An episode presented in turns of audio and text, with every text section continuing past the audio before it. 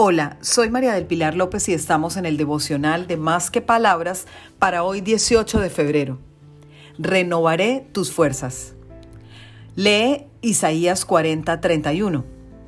Pero los que confían en el Señor renovarán sus fuerzas, volarán como las águilas, correrán y no se fatigarán, caminarán y no se cansarán.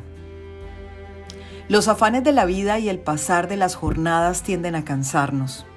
El Señor en su palabra nos da la certeza que si confiamos en Él en cualquier situación que estemos viviendo, se encargará de imprimir nuevas fuerzas para nuestro ser.